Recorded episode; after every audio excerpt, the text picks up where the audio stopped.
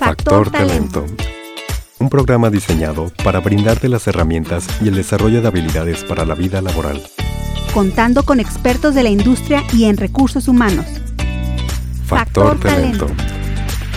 Conducido por Javier Ramírez. ¿Qué tal? Buenas tardes a todos. Bienvenidos a una emisión más de Factor Talento, eh, un programa diseñado para hablar, hablarte de ti, de la parte de recursos humanos y otros temas en generales que que suceden en las industrias para darte más conocimiento. Y eh, pues bueno, queremos darle la bienvenida al ingeniero Adrián Sánchez, eh, amigo y conocido de aquí ya del programa. Adrián, bienvenido. Muchas gracias por estar aquí con nosotros. Gracias. Muchas gracias, Adrián. Y pues bueno, el día de hoy a todo nuestro público vamos a hablar de un tema bien interesante, el cual eh, tiene que ver mucho con las generaciones que están dentro de una organización todo, todo ese ambiente, todas esas nuevas formas de pensar, de actuar, de interactuar, cómo se lleva a cabo esta, esta interacción en la, en la industria y en las compañías en general, porque tenemos cuatro generaciones distintas que están colaborando y están trabajando al mismo tiempo. Y para ello, pues bueno, invitamos a Adrián Sánchez, eh, director de Ingeniería del Producto de GKN. Bienvenido, Adrián. Gracias, buena tarde. ¿Cómo estás? Muy bien, gracias. Bueno, vamos a ver.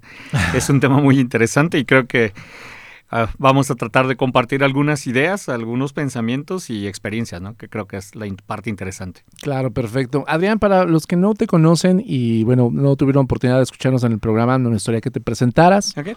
Claro, bueno, yo soy Adrián Sánchez. Eh, como comentas, mi título nobiliario es que soy director de ingeniería de el producto para GKN México. Este, Tengo ya 26 años de experiencia laboral y bueno, eh, durante esos 26 años, pues hablando del tema generacional, pues me ha tocado pasar de ser el más joven a ser de ahora ya de los más antiguos en una organización e ir viendo cómo el movimiento social empieza a interactuar, ¿no? Y creo que es un, un tema bien fascinante, me parece que es muy interesante el comprender cómo todos estamos tratando de hacer algo interesante para poder lograr el éxito, digamos, no sé si personal como empresa o qué, claro. pero al final todos estamos en un trabajo con la intención de lograr un algo. Entonces creo que este tema es bastante interesante, creo que va a ser una buena plática. Va a ser una, una plática muy interesante y de mucha aportación de tu experiencia, Adrián. Adrián, eh, platicamos un poquito de GKN.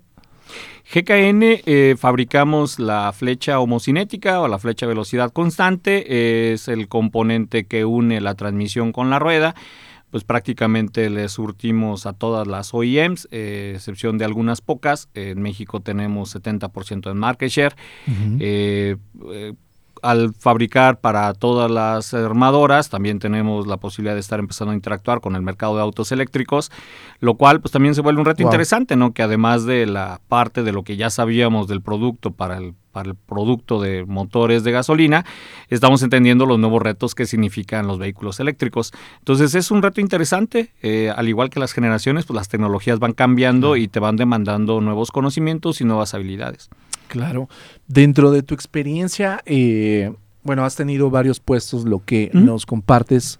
Dentro de, de, tu experiencia, ¿cómo, ¿cómo has vivido esta interacción? Cada vez se hace más, se divide más, se ve más una presencia de una generación que otra en la industria o ya estamos adaptados para convivir todos? No, yo, yo, yo creo que eso de manera natural, el, el, humano me parece que trata de establecer grupos sociales, ¿no? O sea, yo creo que uh -huh. aunque hablemos de personas de una misma generación, tú tienes un grupo de amigos y otra persona tiene otro grupo de amigos.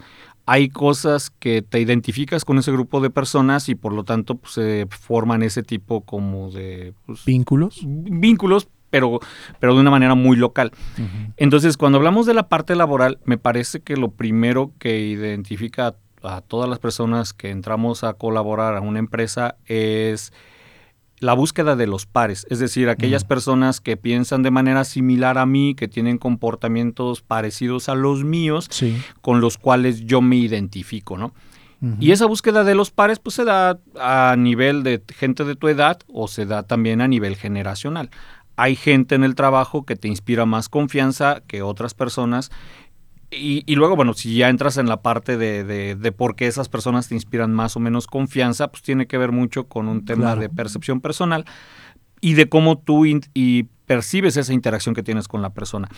Yo creo que para mí, de manera personal, me parece que el haber ingresado a trabajar en el tiempo que en, el que entré con una empresa en la que había marcadamente gente de la generación X y gente de los baby boomers, de entrada marcaba una diferencia muy, muy, ahí se veía, ¿no? O sea, se, palpaba. Sí. Los baby boomers eran los, los jefes.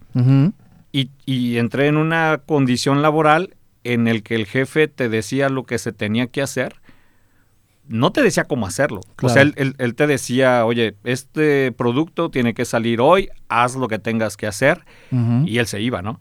Por ejemplo, para mí fue complicado entender esa interacción con los baby boomers porque, por ejemplo, eran muy demandantes, violentos en sus demandas, eran gente que se imponía a través de la, de la pues de ese nivel de autoridad que, te daba, pues eso, ¿no? Pero su nivel de involucramiento era bien pobre, o sea, no era, no era alguien que estuviese a tu lado, por ejemplo, para ver qué necesitabas.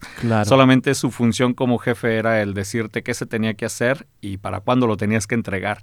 Sí. Y si no cumplías, pues bueno, la, la situación de la, del regaño era violento, de, de mucha exigencia, pegándote en... E, yo creo que es algo interesante, ¿no? Los baby boomers como que trataban de sacar de ti lo mejor a través de aplicar esa como situación de terrorismo personal, porque, porque entendían las palabras, sabían de manera correcta cómo presionar esos botones que te pegaban en el orgullo personal y en el amor propio, ¿no? Entonces tú salías de una oficina después de haber tenido a lo mejor un fracaso en, tu, en tu trabajo y salías de la oficina pues entre enojado, llorando, y pero con ese ánimo de, decir, te voy a demostrar que puedo, ¿no? Entonces, yo creo que ahí había una, una diferenciación de comportamiento bien marcado.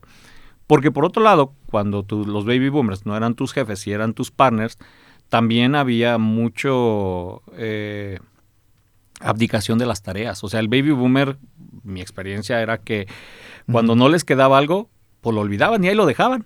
Y se iban. Ahí, quedó. Y, ahí quedó y al final de cuentas alguien lo iba a venir a resolver, ¿no? O sea, porque pues dice, bueno, pues es que no puedo. A ver qué pasa, ¿no? Y, y eso me, me, me, friqueaba mucho porque por un lado tenía gente que me exigía demasiado para poder entrar a mi trabajo, pero por otro lado el nivel de abandono de las tareas de esa generación era alto, ¿no? Eh, sí, sí, pero, pero el tema era que ellos lo abandonaban porque priorizaban su tiempo de una manera diferente a lo que lo priorizaba yo. yo no veía un baby boomer, y otra vez, no me gustaría generalizar porque es mi experiencia personal, pero yo no veía un baby boomer que se quedara a mi lado a las 11 de la noche. O sea, ellos a las 5.30 se iban. Listo. Y porque dicen, bueno, pues es que ya estoy grande, tengo mi familia, mis prioridades están en otro lado, mañana vamos a ver qué pasa. Porque el baby boomer creció en un entorno en el que había mucho trabajo. Entonces, ellos sabían que independientemente de su resultado, sí. la empresa los iba a mantener. Digo, mi experiencia es que había pocos recortes de personas grandes, ellos entraban a una organización y se mantenían ahí por el resto de sus vidas y sabían que la empresa, fueran buenos o fueran malos, iban a estar ahí.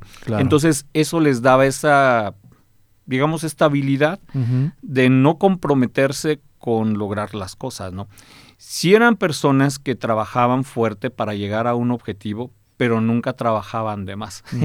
y llegamos nosotros, la generación X, con esa carga de querer demostrar que éramos mejores que nuestros padres. Exacto. Digo, voy a tomar una canción de, de, Miguel Mateos, ¿no? Que, es, que decía eso, ¿no? ¿Qué vas a hacer cuando seas grande? Exacto. Yo tenía la obligación de, de querer ser mejor que mis papás. Porque si no era mejor que mis papás, entonces no lo había hecho. Y luego ya cuando decía, quiero ser mejor que mis papás, tenía la presión de ser mejor que mis compañeros. Y luego tener que ser el mejor de una generación y tener que ser el mejor en el trabajo. Entonces, para mí, la forma en la que yo fui programado, porque pues, al fin de cuentas es parte de todo ese proceso, que te van demandando a querer ser el mejor. Pero dices, bueno, y al final, después de todo, cuando tú llegas y dices, bueno, soy el mejor, cuál fue el beneficio, ¿no? Y hacia dónde lo llevaste. ¿Hacia dónde Entonces yo creo, contestando tu primera pregunta es, esas, mar esas marcas divisorias entre generaciones siempre han existido. Creo que ahorita son, son más interesantes porque ahorita estamos trabajando, como bien comentas, cuatro generaciones, ¿no? Personas que están ya entrando a su edad de retiro, pegado a los 60 años o quizás ya entre los 60 años. Personas que estamos entre los 40 y los 60, que seríamos los que calificamos quizás ahí entre la generación X. Claro. La parte de los millennials que empezaron a trabajar y que tienen otro tipo de expectativas y los jóvenes que van entrando, ¿no? La generación Z, los que acaban de cumplir 18 años, que están empezando a, a laborar y que también tienen una expectativa de la vida pues muy diferente. Entonces sí creo que es una época laboral muy interesante porque ves cuatro perfiles de personalidades diferentes y que puede tornarse como en la Torre de Babilonia, ¿no? O sea, como que, como que todos, todos hablamos lo mismo, pero decimos cosas diferentes, ¿sabes? Creo, creo, que esa es la parte bien interesante, entender que, que, la misma palabra no significa lo mismo para las cuatro generaciones, pero la parte más interesante es que todos trabajamos en una organización y tenemos que dar un resultado. Claro esa es la parte que es atractiva de este tiempo de estar laborando, porque al final cómo lograr la sinergia entre las cuatro entidades, entre los cuatro grupos, para llegar a un solo resultado es algo muy, muy interesante, es muy atractivo. Claro. Y pues bueno, es parte de este proceso que tenemos que buscar cómo hacer que funcione, ¿no? Eh, es súper interesante lo que nos acabas de decir, Adrián, porque sí, eh, prácticamente muchos de los procesos, y tú lo debes de conocer, eh, procesos estándares, eh, formas de trabajar vienen de esa generación de los baby boomers que tuvieron que desarrollarlo, que tuvieron que implementarlo para nosotros darle una continuidad. Ahora, e, esa parte de la exigencia, ¿cómo has visto que se traduce ahora con, vamos a irnos a la, a la generación más reciente, la generación Z? Que, que, platicábamos, prácticamente son chicos de 1994 al 2010, y así es un ejemplo, un chico que nació en el 2005, tiene 19 años y ya se integró tal vez a una parte operativa, a empezar su vida laboral. Donde tal vez haya un directivo gerente, no lo sé, de producción, de lo que sea, que tal vez ya tiene esa, cumple con esa baby boomer. ¿Cómo has visto que deba de ser esa conexión entre, eh, que es abismal, podríamos llamarlo, de esa comunicación, de esa disciplina entre esas generaciones. Porque tal vez nosotros como, como estamos en medio, ¿no? Bien lo decías, los millennials y la generación X que somos nosotros, nos hemos adaptado un poquito más con los baby. Pero ahora, ¿cómo, cómo hacemos esa conexión entre una generación Z y una de baby boomer? yo, Yo, creo que, bueno, lo, lo, acabas de compartir, muy interesante.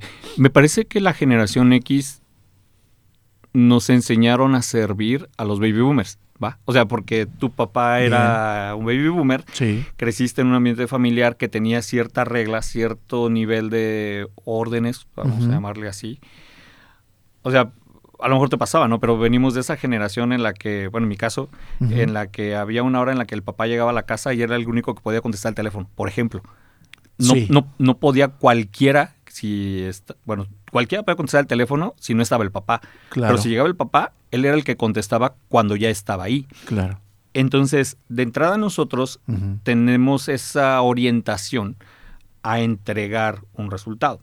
¿Por qué? Pues porque estaba definido así. Ahora, el problema es cuando la generación X, que estaba enfocada a servir, hoy nos volvemos líderes muchas veces entramos en esa crisis de cómo pido hacia los que están atrás de mí si yo lo que me enseñaron fue a entregar, no a pedir. Entonces creo, creo que la parte primera es entender e, ese, el, cómo se establecieron esos vínculos, no sé de qué manera el trabajo fue diseñado, porque, porque el trabajo en, nivel general, los trabajos, y, me encantó lo que dijiste, pero dices, el, trabajo y los estándares laborales se crearon por los baby boomers. Y si ves todo el mecanismo de trabajo está planeado para entregar. Es decir, hay un proceso en el cual tú tienes una entrada, el proceso el que sea lo transforma y tiene salidas.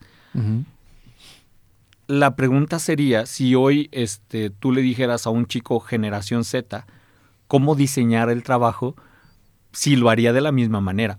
Otra vez, no, estoy diciendo que, que, las empresas no tengan que entregar un producto. Sí, claro. Sí, pero a lo mejor los indicadores que hoy mueven a la generación Z o a los millennials ah. son diferentes a lo que nos movía a nosotros. Totalmente cierto. Por ejemplo, yo creo que mucho de nuestro éxito lo hemos basado en la cantidad de horas que hemos trabajado.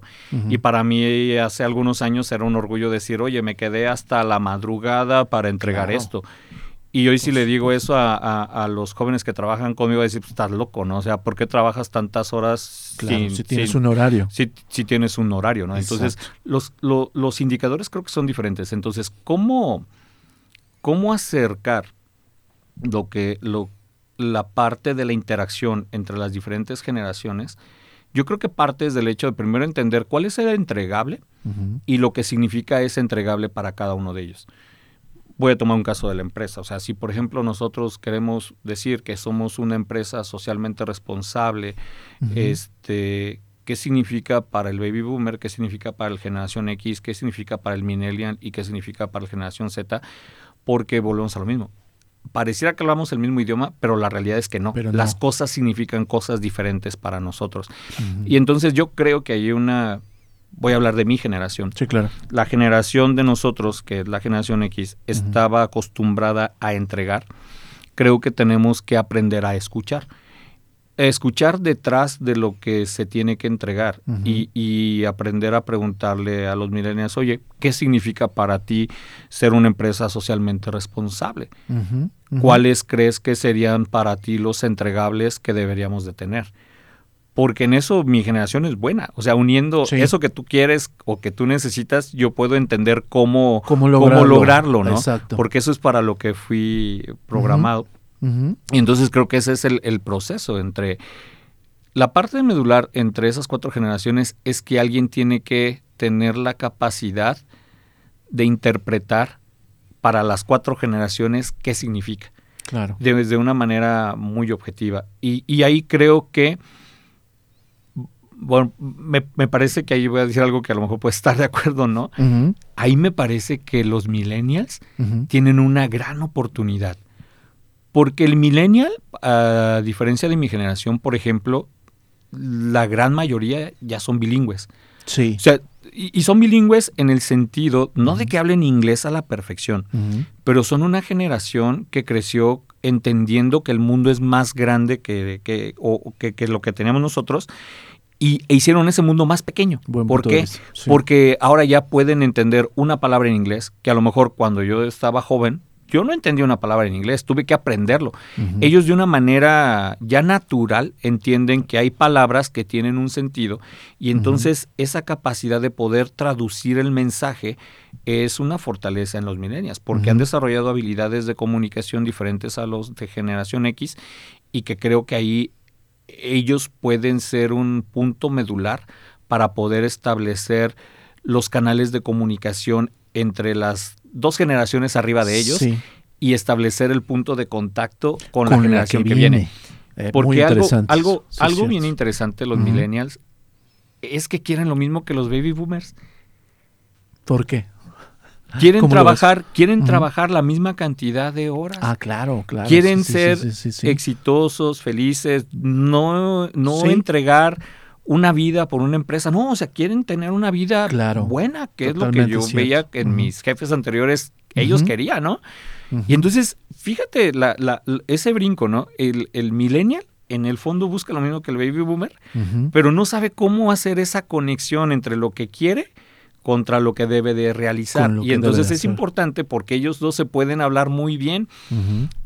Y es el fenómeno, por ejemplo, de, mis hijas y sus abuelos. Mis hijas y sus abuelos tienen muy buena comunicación. Porque como que de alguna manera entienden lo mismo, ¿no? Ajá, y, es correcto, o sea, porque tienen, o sea, se brincan esa, esa, esa barrera que, es, mi generación y dicen, ves que me entiendo mejor con esta persona, porque, porque de alguna manera en su edad y desde su perspectiva quieren lo mismo, pero lo que pasa es que ellos están mucho más jóvenes, pero buscan en, Sí. en el concepto general lo mismo, ¿no? Sí, claro. O sea, quieren tener un- una buena casa, un buen trabajo, que no les Un demande mucho, no- un no horario normal. demandante. Correcto, y, y, pues es, es eso. Entonces a mí me parece que ahí, cómo hacer esa conexión primero reconociendo que hablamos, hablamos cosas diferentes, eh, deteniéndonos y tratar de preguntar si lo que me estás diciendo es lo que yo estoy entendiendo. Claro. Y creo que ese es un ejercicio que deberíamos de hacer más seguido. El, Sí. el detenerme a preguntar, oye, eh, eh, de, de esto que me estás pidiendo, yo estoy interpretando esto. ¿Es lo que necesitas? Claro. Es, es un tema bien importante porque ahí juega otro papel. La comunicación es diferente para las cuatro generaciones. Sí, claro. Lo dijiste muy bien en el tema de nosotros como generación eh, X. Fuimos una generación más de obediente a, a lo que nos pedían y más callada en lo que podíamos decir. Es que no tenías No opción. tenías O- opción. No había de otra, porque o te, o te regañaban y- o te insultaban. O sea, el, el- castigo venía inmediato. O sea, te- tenías que hacerlo porque no había de otra forma, ¿no? Entonces no tenías, no tenías cómo no cumplir. Exacto. Y, y ahora eh, este rol que, que jugamos en la organización, nos conectamos, somos obedientes a, a estas, es- estas posiciones de baby boomer, pero cuando tienes que voltearte y exigir a los que tienes en tu equipo, ahí es donde también hay como una, un sesgo en exigir a, a los que vienen, porque siempre fuimos como para obedecer y para atender. Sí, pero es que otra vez no estás programado o no sabes cómo pedir, porque nadie te enseñó, o sea, te enseñaron a hacer, no a demandar, y son dos roles bien diferentes, Son o sea, el, pedir y el hacer es, son dos roles distintos, ¿no? Entonces creo que ahí es una oportunidad para los que tenemos, que somos generación X, el poder comprender cuál es la mejor manera de solicitar las cosas, ¿no? Porque lo que hemos hecho, y, y creo que a veces es una oportunidad de mi generación, hemos tratado de ser una mala copia de los baby boomers, Ujú. Porque de repente quiero ponerme Sí. muy áspero, muy rígido en lo que solicito, pero ni siquiera sé hacerlo, o sea, porque no, no, no, no fue mi perfil, o sea, Claro. nadie me entrenó en ese mundo en el que yo siempre iba a tener la razón, o sea, yo no, y, y de hecho me genera crisis existencial el levantarle la voz a alguien de mis subordinados porque estoy pensando en qué estará pensando de mí, porque mi, mi Sí. propia naturaleza es buscar aceptación, y entonces cuando le reclamo a alguien sufro mucho porque digo, ¿y, y, y- y cómo me estoy viendo, no? ¿Sabes? Exacto. Entonces creo que ese es un proceso que tenemos también nosotros que separar y más bien nuevamente entender qué es lo que se pretende lograr y, y buscar hacer esa sinergia, porque no somos los mejores para exigir, porque creo que en ese proceso no- mi generación le, le- le falta ese tener como una identidad, ¿sabes? O sea, tener como una identidad al momento de solicitar que las cosas se hagan. Claro, es- eso, es, eso es bien interesante también lo que compartes, porque en, en el tema de, de esa exigencia que, que lo hemos visto en, en los trabajos y en cualquier lado, eh, es una exigencia en que puede ser que se tenga la razón y no se tenga, pero de todas maneras se exige. ¿no? Y cuando uno lo hace en esta parte de generación, es te, te choquea o te cuestiona, porque si estás exigiendo algo que no tienes razón, sí como que te, te, te, te- te cuesta pedirlo, ¿no?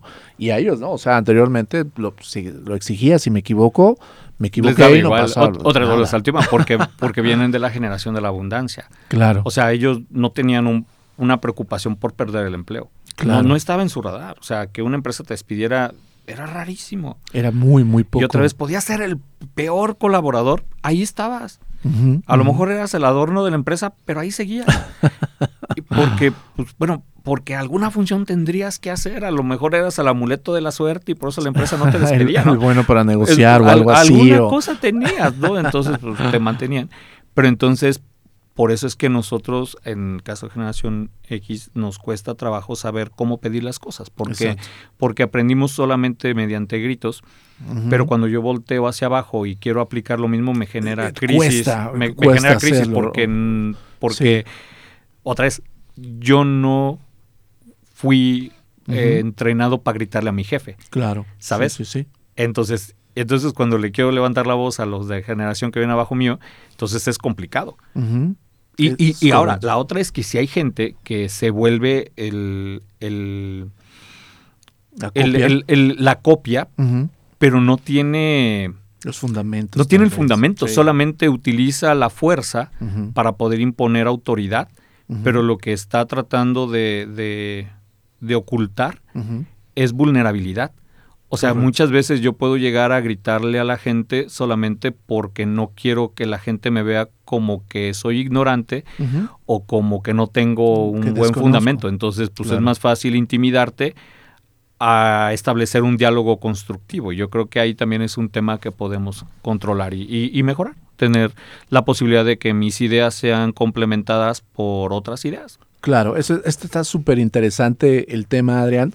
Eh, vamos a seguir platicando ahorita. Ahorita vamos a hacer una pausa de nuestra primera mitad del programa. Está Adrián eh, Sánchez con nosotros, director de Ingeniería del Producto de GKN. Y está padrísimo la plática. Hacemos un corte y regresamos, Adrián. En un momento regresamos a Factor Talento.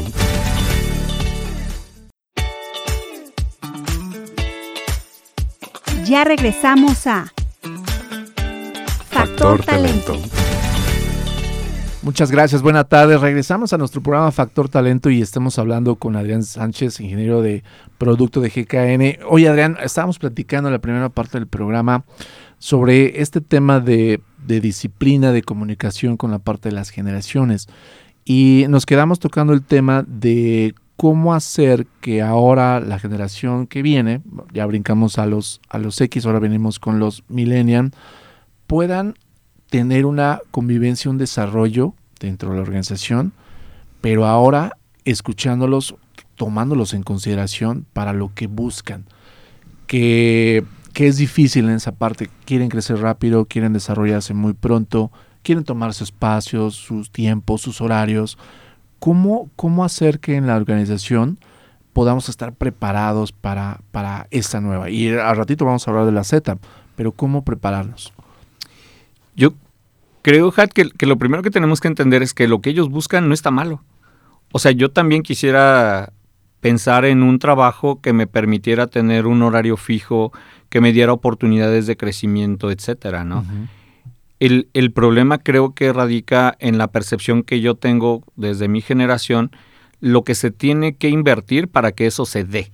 Ok. Eh, entonces yo creo que ahí es un problema de, de percepción, porque mi generación piensa que para poder llegar a tener un trabajo fijo, para poder tener, para poder, perdón, un horario de trabajo fijo que me permita tener vida personal, etcétera, etcétera, pues tengo que esforzarme mucho porque eso es como la llegada al paraíso, o sea, es como tuve que haber hecho muchas cosas buenas Sí. para que eso se me dé. La generación millennial llegan al trabajo pensando que eso tiene que ser así. Ellos no, no necesitan esforzarse para que eso se les dé, porque van a empezar a buscar esos trabajos en las que las condiciones laborales les permitan tener tiempo personal, que sea una empresa que se preocupa por su bienestar, que sea una empresa que tiene a lo mejor apoyo nutricional, gimnasio, Sí. que haya apoyo psicológico porque seguramente van a tener la necesidad de externar sus problemas con alguien y entonces empiezas a pensar en el modelo laboral diferente a lo que nosotros teníamos. La psicología que a mí me aplicaban para poder entregar un producto era el regaño. La psicología que ellos buscan es el platicar con un experto, o sea, ellos buscan a alguien que les escuche Los y que los oriente. Entonces, yo creo que ese proceso, primero lo que hay que entender es que la gente millennial lo que busca es lo correcto, o sea, lo que busca es, es exactamente lo mismo que los baby boomers y que nosotros queríamos, pero los medios son los diferentes. Y, y yo creo Claro. que en ese proceso, el interactuar con los jóvenes millennial, Ujú. lo primero que tienes que entender es que ellos quieren ser parte de algo, o sea, les mueve mucho el tener un propósito, eh, una empresa que tenga la capacidad de poder transformar eh, la comunidad. Eh, por eso ves muchos millennials queriendo trabajar para empresas como Google o Amazon o, Sí. o Tesla, ¿no? Porque, porque en realidad pues, lo que ellos son son agentes de cambios, están, están, Correcto. están alterando la manera en la que el trabajo se hacía. Entonces por eso es que a los millennials les resulta muy atractivo ser parte de eso, algo que es mucho más importante que ellos y que al final están contribuyendo en un cambio de su comunidad, del planeta o de lo que ellos crean que es. Entonces, lo Claro. que hay que entender es que ellos lo que buscan es un cambio y entender también otra cosa, que ese cambio que ellos buscan debe de ser dinámico. Porque, porque el cambio para ellos significa que hoy tengo un esquema, tengo un proyecto, pero que el día de mañana necesito tener otros estímulos para poder seguir alimentando esa necesidad de logro, porque, porque el millennial otra vez quiere tener pertenencia, quiere saber, ser parte de un mundo más sano, quiere ser parte de un mundo más integral, que haya más apoyo a la comunidad, etcétera. Y entonces sus drivers son diferentes. Cuando a lo mejor en, en, al final lo que yo buscaba era mi realización personal como generación X.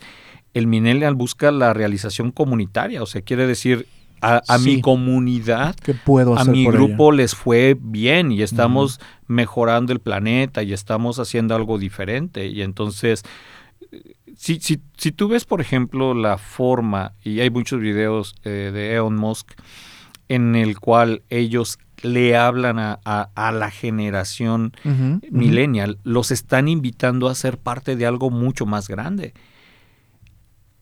Digo, Steve Jobs por eso se volvió súper famoso, porque, porque hablaba de cosas eh, que rebasaban a lo mejor en ese momento la expectativa de las personas y los, los invitaba a ser parte de un futuro. De un futuro. Y entonces creo que esas personas han, han dejado claro cuáles son los mecanismos en los cuales puedes interactuar con estas personas, ¿no? Correcto. Cuando el, el millennial lo que busca es escucha, es busca ser escuchado, busca ser parte de un algo más importante, entonces creo que eso es algo que nosotros que estamos hoy en puestos de liderazgo en las generaciones X tenemos que aprender a, escuchar, este, más allá de demandar.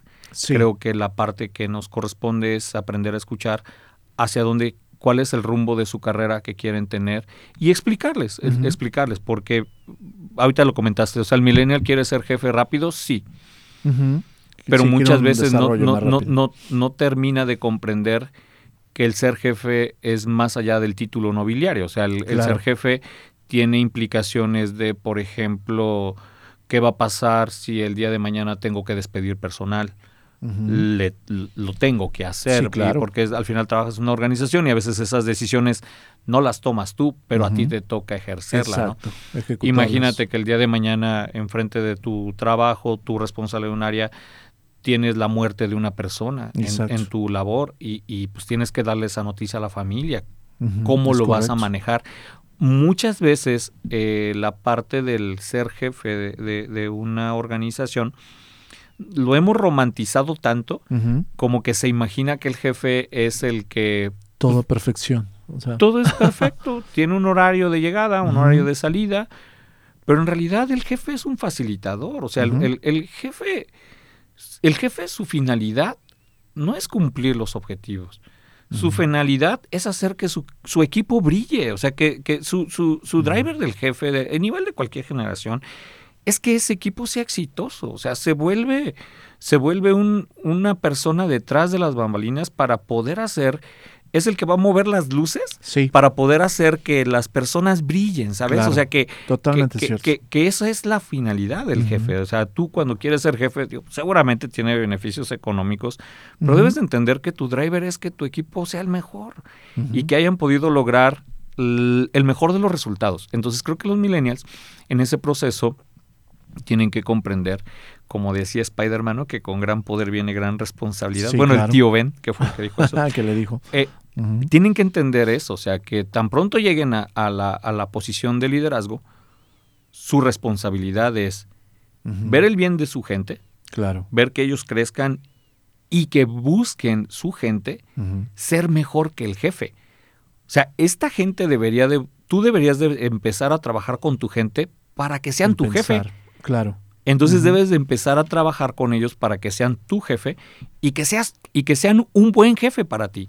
Porque a veces ese procesito se nos olvida, ¿no? Sí. Entonces tienes que empezar a formarlos para que sean un, buen jefe y que también en ese proceso tú puedas aprender cuáles son los nuevos drivers que debes de incorporar a tu, a tu jornada laboral, como es la parte ambiental, social, etcétera, ¿no? Que creo que es en donde están los retos. También. Sí, sí, sí. ¿Cómo, ¿Cómo, a tu experiencia, cómo has visto que se comparte el conocimiento? Porque puede ser que esta generación, ahorita hablamos de la generación de los, de los millennials, estén deseosos de tener mayor conocimiento de experiencias, obviamente que muchas veces o lo traen los baby boomer o la generación X, ¿Y cómo se transfiere ese conocimiento? ¿Cómo lo has visto que haya alguna dificultad? Sí, yo, yo creo que se transfiere el conocimiento de una manera muy accidentada, porque de entrada el baby boomer es egoísta en, en, su, en su propio proceso, porque lo, que, lo que él hizo, él lo hizo, y a él le costó y pues así va a ser, ¿no? El generación X, pues nos hemos hecho a prueba y error. O sea, a lo mejor nadie me explicó, pero ya sé que picándole aquí, picándole allá, va a funcionar. Pero el problema, y aquí es algo que, millennials, por favor, discúlpenos a los de la generación X, el problema es que yo no sé cómo compartir ese conocimiento. Porque otra vez, lo aprendí a prueba y error. y entonces cuando llega un millennial y me dice, oye, ¿cómo le hiciste aquí? La verdad es que como nadie me enseñó a tomar notas, no sé cómo explicártelo. O sea, no sé cómo decirte, mira, es que presioné tres veces A, lo multipliqué por dos, luego le saqué la raíz cuadrada de 5 y me dio eso. Es bien complicado. Nuevamente, a mí, a mi generación, nos enseñaron a hacer. No me enseñaron a compartir. Claro. Entonces, como no tengo una estructura de cómo hacer para... Nadie me enseñó a... o sea, yo, yo en mi escuela yo tomaba notas para aprender a cómo hacer las cosas. pero yo nunca tomé notas para enseñarle a alguien a cómo hacer las cosas. El conocimiento se me daba. El conocimiento yo no lo exponía. Ahora, ve esto bien interesante. cuando, cuando yo estudié, a lo mejor tuve oportunidades de hacer presentaciones en grupo, etcétera, pero te puedo decir que eran mínimas. Sí, no era tanta esa exposición. El millennial lo hace más. Lo hace más. Y entonces ellos han aprendido a compartir el conocimiento, pero el tema con el millennial es que espera que los demás sepamos cómo funciona esa parte. Y muchas veces el millennial, da un ejemplo con unos jóvenes, les dije el otro día, oye, mira, este es un sistema para compartir archivos grandes que tenemos en la empresa. Toma nota tú, te voy a explicar yo, pero toma nota tú porque yo no sé tomar notas de eso, ¿sabes? Le dije, toma nota tú de cómo es, son los diferentes pasos, de tal forma que los entiendas tú y compártelos con tus compañeros. Y pregúntales si fuiste claro.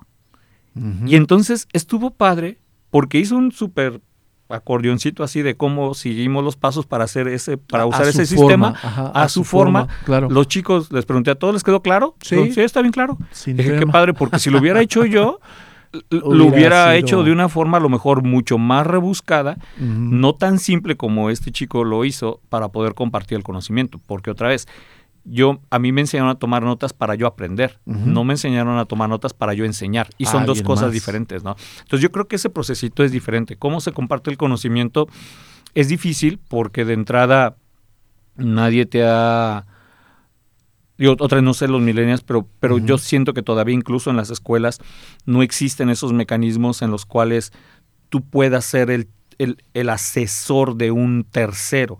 O sea, si, si por ejemplo la escuela tuviese la posibilidad y las empresas tuviésemos la posibilidad de decirle, mira, este es un nuevo ingreso y ahorita te vamos a poner a este partner que va a ser tu asesor y te va a enseñar a cómo pedir vacaciones, cómo revisar tu... Ah, claro, claro, como un asesor como un asesor, eh, eso creo que facilitaría mucho el esquema de conocimiento. Porque si no, el conocimiento se vuelve algo que está en manos de algunos pocos y que, digo, pues tú lo has visto, o sea, no se puede decir a lo mejor una tontería, pero yo no sé si los hermanos, si los hermanos Wright que, diseñaron el primer aeroplano analizaron en detalle los planos que dejó Leonardo da Vinci. Pero te puedo garantizar que no. No. porque, porque el conocimiento se asume que es mío y es propio y el conocimiento debe de venir de lo que traigo yo adentro. Ahora, y no me acuerdo si tocamos este punto la otra ocasión, pero, pero si, si tú no pierdes de vista esto, que el conocimiento está limitado por tu capacidad de experimentar y por tu capacidad de imaginar, entonces la mayor barrera del conocimiento eres tú mismo. Sí, porque no te estás aventando a hacerlo. y, y, porque no tienes la capacidad de preguntarle a alguien más cómo son tus experiencias y cómo son tus imaginaciones. ¿Qué te imaginas? Por eso es interesante que, por ejemplo, de repente tengas la posibilidad de preguntarle a alguien cómo ve la vida desde otras perspectivas, qué se imagina que debería de ser diferente y que te dé la oportunidad de reflexionar. Porque creo que cuando tienes esa capacidad de poder observar lo que los demás piensan, es cuando el conocimiento se empieza a abrir. Entonces, me parece que el conocimiento, la transferencia es difícil porque de entrada no, no hay una estructura. No hay, una, no hay una forma que alguien te diga el cómo se debería de transmitir eh, lo que tú sabes al, al, que quieres que aprenda. Claro. Y entonces creo que ese es un procesito que es difícil para las generaciones porque no tenemos... Y creo que puede ser una gran oportunidad para, para las empresas el establecer esos mecanismos de cómo vas a compartir lo que sabes y también dar un reconocimiento. Imagínate que las empresas reconocieran a, las, a, a los entrenadores no por los resultados que obtuviste tú, sino yo te voy a calificar por el resultado que Por estas personas que puse tuvieron. a tu cargo en un año, Claro. si tuvieron un buen desempeño en calidad, seguridad, productividad, Sí, sí, etcétera, un buen drive. entonces yo asumo que los entrenaste bien Es correcto. y entonces el resultado de ellos es como te voy a calificar a ti. Créeme que cambiaría radicalmente el proceso de cómo hacemos la transferencia de conocimiento. Porque recuerda que la mayoría de las empresas seguimos teniendo reconocimientos personalizados. Reconocemos a Superman, reconocemos a Batman, reconocemos al héroe que se puso la capa y que Ah, estuvo sí, ahí a- y que lo todo. resolvió. Claro.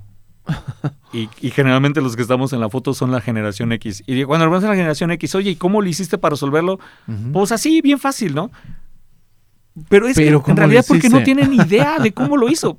Y simplemente lo resolvió. Y, creo que esa es una oportunidad que tenemos en, en ese proceso de la transferencia del conocimiento, el entender cuáles serían las mecánicas, ¿no? Entonces, creo que esa es una oportunidad. Sí, No es y- fácil, no pero es se fácil. puede Yo- hacer. Yo, creo que en el tema de las organizaciones es, es un tema difícil porque lo comentaste muy bien y, y- y lo puntualizo porque inclusive debe haber en cada en cada departamento, porque conviven todas las generaciones, una persona que pueda transmitir de acuerdo a un cierto tema para su generación. Podría ¿no? ser, es una buena estrategia. Porque finalmente cuando tú, un baby boomer o, un generación X, lo quiere transmitir a un Z, posiblemente sea que no se, no se entiendan, no, se, no se conecten. Pero transmitiéndolo a una persona en A un específico, traductor. exactamente, como un traductor. Y muchas veces dices, lo, insiste, lo, lo mencionaste en la primera parte del programa, eh, vamos a hacer una organización socialmente responsable. ¿Lo entendieron las cuatro generaciones qué es lo que vamos a hacer? Posiblemente no. No, lo entendieron quizás diferente cada Quizá, uno de ellos. quizá dos, la baby boomer y la generación X, ¿no? Y, y tal vez lo entendieron las cuatro, pero a su forma, a la parte, a a la parte adaptativa. Ahora, este compromiso es igual, eh, el compromiso de estas generaciones es igual a lo que tú has visto, a lo que tú has experimentado, Adrián. El compromiso en el trabajo es diferente, nuevamente, porque creo yo que nos mueven drivers distintos. Eh, lo, lo primero, lo primero que tendríamos que cuestionarnos es cómo se mide el compromiso. ¿El compromiso se mide por la cantidad de horas laborales o por la cantidad de actividades realizadas? Porque me parece que quienes establecemos las métricas de compromiso y quienes exigimos el comprometimiento con la organización Sí. es la generación X. Sí. O sea, la generación X necesitamos que te, te- quiero que traigas la camiseta puesta, quiero que, que, que tú, que se te vea sangre, sudor y lágrimas de que estás sacando la chamba. ¿Por qué? Porque yo aprendí a admirar ese tipo de modelos. Cuando yo veía que alguien estaba lleno de grasa y todo despeinado y, y- y, este con demasiadas horas enfrente de la máquina, yo decía, wow, ese, Ese cuate es, un... es el, ese es el bueno, ese es el mejor. bueno, ¿no? Sí. Y, y realmente era el bueno. ¿No había una mejor Muy forma de hacerlo? ¿Por qué tuvo que haber durado 36 horas enfrente de una máquina exponiendo incluso su seguridad? Su seguridad, cansancio, demás. por, por todo eso. ¿No será que en realidad a lo mejor era el peor, el modelo que teníamos que seguir? Y yo creo que te tienes que cuestionar ese tipo de cosas, porque el nivel de compromiso se tiene que medir en función de lo que la organización espera, pero también por otro lado debe de haber una corresponsabilidad del empleado y decirle al empleado, o sea, no sé, tuve esta plática ayer con un chico, yo estoy de acuerdo en que hay temas más importantes que el trabajo. Okay. Y, y, temas en la parte personal siempre van a ser más importantes que claro, la parte sí, laboral. Sí, sí, o sea, primordial. si tienes a tu familia enferma o algo, seguramente eso va a ser tu prioridad. Pero la parte que yo invito a mi gente es que cuando tengas esas prioridades, que son las prioridades verdaderas, uh -huh. y no vayas a cumplir lo que te corresponde hacer, levanta la mano y pide ayuda porque uh -huh. creo que ese es un mal de todas las generaciones. No no, es, un tema, hacer. es un tema que es común en las cuatro y eso es padre porque los cuatro no sabemos pedir ayuda. Uh -huh. No sabemos decir, oye, no voy a cumplir y necesito que me apoyes aquí. Uh -huh. claro. Entonces, porque Unas se puede porque no lo quieren hacer y otras por porque diferentes no, razones. sí, sí, por sí, diferentes no, razones. pero al final de cuentas, dime, tú en tu trabajo, ¿cuánta gente te pide ayuda porque no va a cumplir la fecha? Nadie, pocas. Porque, porque no estamos acostumbrados uh -huh. a decir, oye, voy a fallar. Uh -huh. Porque se asume que si te digo que no voy a cumplir, entonces me vas a castigar. Me vas a quitar el trabajo o lo que sea, ¿no? Sí. Pues pero sí. cuando dices, oye, pero si me hubieses avisado, a lo mejor hubiéramos encontrado una forma diferente de cómo resolverlo. Y yo creo que esa es una invitación a las cuatro generaciones. Si vas a fallar, pide ayuda Levanta no te esperes a que falles, no te esperes a decirme no cumplí, no te esperes a, a, a, que ese problema se convierta en algo todavía peor. Entonces creo que aquí la importancia de levantar la mano y pedir ayuda para las cuatro generaciones Sí. es algo que nos deberíamos de, de, de tener mayor confianza. No es un síntoma de, de vulnerabilidad, yo creo que es un síntoma de madurez. El saber que no puedes resolverlo tú todo, que no tienes la obligación de resolverlo tú todo y que en realidad eres parte de una comunidad y que tienes un equipo que debería de estar ahí para apoyar. Y, y creo que En esa es una medida. oportunidad. Y te- igual eso me pasa con los millennials, me pasa con mi generación, me pasa con los baby boomers. Nos cuesta mucho trabajo eh, pedir ayuda. Y seguramente espero, espero que la generación Z haya sido diferente, pero, pero por lo que veo, eso se está replicando. La gente no sabemos pedir ayuda. No Es, es algo muy cierto porque mm, algunos lo hacen, ciertas generaciones lo hacen por ego, porque dices, no puedo pedir ayuda, yo lo debo de resolver, yo soy el que tiene que sacar las cosas y, y no lo haces, ¿no? Por esa, por esa, em, como- como lo aprendimos en nuestra forma de, de cuando éramos niños, ¿no? No podías a lo mejor quejarte, no podías este pedir esa ayuda porque era un sinónimo de vulnerabilidad porque así eran los baby boomers, ¿no? O sea, ¿cómo, lo, ¿Cómo lo vas a pedir? Tienes que hacerlo y tienes que sacarlo. Pero ahora nosotros somos como el parteaguas para, para incentivar a las otras generaciones a que lo puedan hacer. Sí, pero vo- volvemos. El tema es que eso es una. Es una. Es un comportamiento que se aprende por imitación. Y si no ves que la gente levante la mano para pedir ayuda, entonces vas a decir, oye, si yo la levanto voy a ser el raro, ¿no? Claro. Y no quiero ser el raro. Entonces, entonces yo creo que eso, eso está, está afectando fuer- fuertemente a casi todas las organizaciones la falta de la capacidad, sobre todo en América Latina, creo que en otras culturas desconozco sea igual, pero, pero al menos en América Latina, las personas con las que me ha tocado interactuar padecemos el mismo mal. No sabemos levantar la mano y decir, no sé, necesito ayuda.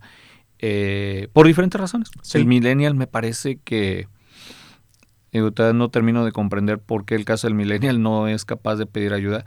Pero me imagino que es una consecuencia de, de, de su necesidad de éxito. Este, y, y- y a lo mejor es parte de... El, el baby boomer no quería pedir ayuda porque él lo sabía todo. Sí, ¿vale? sí, O sea, sí, es- sí. él, él tenía que saberlo él todo. lo Entonces tenía- él... lo sabía o no lo sabía, pero Y, y si no lo sabía era cosa de Dios y, y Claro. sí, y pues ya no, o sea, estaba fácil. El generación X no pedía ayuda porque yo lo tenía que resolver. sí, claro. ¿Por qué? Pues porque pues, esa era mi responsabilidad. Yo lo tengo que, sacar, ¿no? Y el millennial me parece que, que no pide ayuda porque no se vería bien, Ujú. ¿Sabes? O sea, como que siento que el peso de la, del, del comentario social. Sí. lo, lo limita y le dice, bueno, si pido ayuda, entonces me van a criticar, me van a hacer memes o, o- voy a quedar expuesto y voy a verme vulnerable. claro. Y entonces me parece que eso es algo interesante con la generación millennial, que tiene que saber que pedir ayuda no está mal, no está mal. Igual que para ninguna generación, ¿no? Sí, todos lo tendríamos que hacer en realidad. Y a mí me parece que la generación Z no sabe pedir ayuda porque no sabe porque pues, no sabe ni de qué pedir ayuda. O sea, está llegando a la zona de que pues no sé, yo no veo que nadie pida ayuda. Entonces, pues yo me imagino que así es. O sea, que pues, pues si no funcionó, bueno, pues ahí eh, algo pasará. Pero, pero si ve hacia las tres generaciones arriba y no ve a alguien que levanta la mano y dice, oye, aquí está un tema y necesito que alguien me apoye, pues el generación Z dice, pues yo creo que es así. Así se maneja en, en la industria, yo creo. Es, es, es, totalmente cierto, Adrián. Y está súper interesante el, el, tema, de verdad. Tenía muchas preguntas en la cabeza y creo que lo vamos a tener que dejar para el siguiente programa. Se nos fue el tiempo, la verdad. El, el, el tema está súper interesante, Adrián. Gracias por tus aportaciones de cómo conviven estas cuatro generaciones en un centro de trabajo. Eh, seguramente te vamos a invitar nuevamente a otro programa más. Cat, con gusto. de Factor Talento. Y pues agradecerte mucho la presencia, tu tiempo de estar aquí en esta tarde, Adrián. Te agradecemos mucho y pues agradecemos a todo el público en general habernos escuchado. Esperamos que se hayan llevado algo eh, de este aprendizaje que nos compartió Adrián en su experiencia. Y pues desearles una excelente tarde. Este, agradecerte, gracias Adrián por estar aquí. No, de nada, al contrario. Un placer y a tus órdenes. Cada que ocupes, aquí estoy a tus órdenes. Muchas gracias Adrián. Buenas tardes a todos. Eh, soy Javier Ramírez eh, y en los controles Fernando Sánchez. Les agradecemos mucho y nos vemos hasta la próxima. Gracias. Esperamos que te hayan servido estos consejos y no te pierdas nuestro próximo episodio de Factor, Talento. Ahora estás más preparado para enfrentar tu vida laboral. Radio Tecnológico de Celaya el sonido educativo y cultural de la radio.